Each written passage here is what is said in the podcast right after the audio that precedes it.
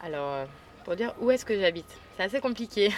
J'ai le sentiment d'habiter euh, ni dans une place, ni dans une autre.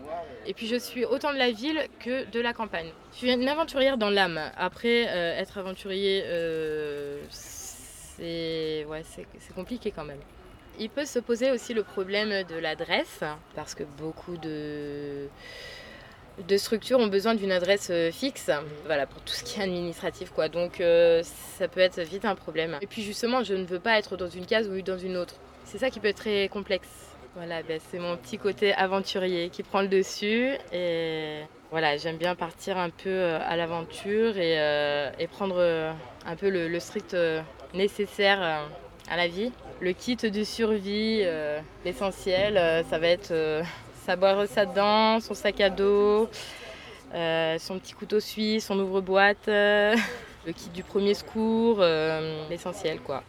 Il y a beaucoup de personnes qui peuvent penser que quand on, on, est comme ça, on vit comme ça, c'est la belle vie. Mais c'est loin d'être la belle vie. L'abri, il faut se le trouver. Il faut...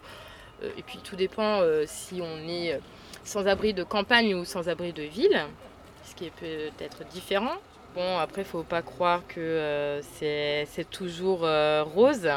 Quand on est dans la galère euh, et qu'on a un esprit aventurier, on trouvera, je pense, toujours du positif pour essayer de, tenir et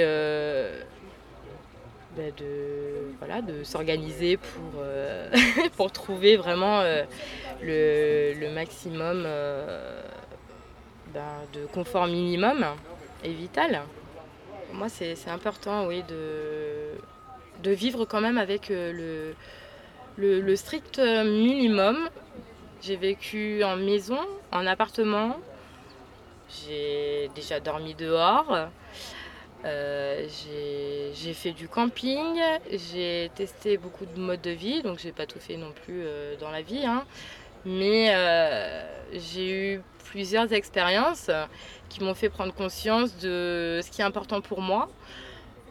Et, le fait pour moi d'être euh, plus heureuse, entre guillemets, euh, en liberté, euh, à la nature, que d'être enfermée dans un appartement, dans une maison.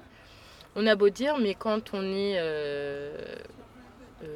si on, commence à, vivre un peu dehors, ce qui est compliqué, c'est au niveau de la nourriture, beaucoup de, personnes vont peut-être acheter oui, des plats tout faits, ce qui devient et peut devenir très très cher. Donc moi qui adore cuisiner, ça a été compliqué aussi quand euh, je me retrouve un peu aventurière, mais, euh, même en adorant cuisiner, euh, je, vais trouver des petites techniques, des astuces pour cuisiner quand même.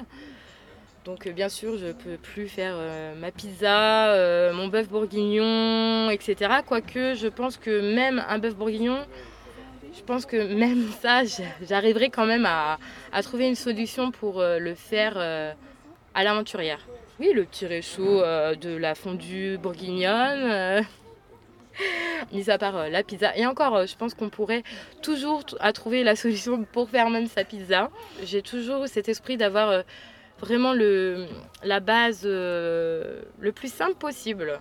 Donc si on, balance un peu les, deux côtés, ben, on va trouver autant de positifs euh, en ayant une maison, un appartement, que en étant à la rue. Oui, voilà, il faut vivre les situations pour, pour se rendre compte euh, de la richesse qu'on a. En fait, en fait quelqu'un qui, qui n'a plus rien, peut, pour moi, peut être peut-être même plus riche que quelqu'un qui. Enfin, j'ai pas envie de, porter jugement sur quoi que ce soit. Mais je me sens plus riche que quand j'avais une maison ou un appartement. Voilà. Et pourtant, j'ai moins de choses.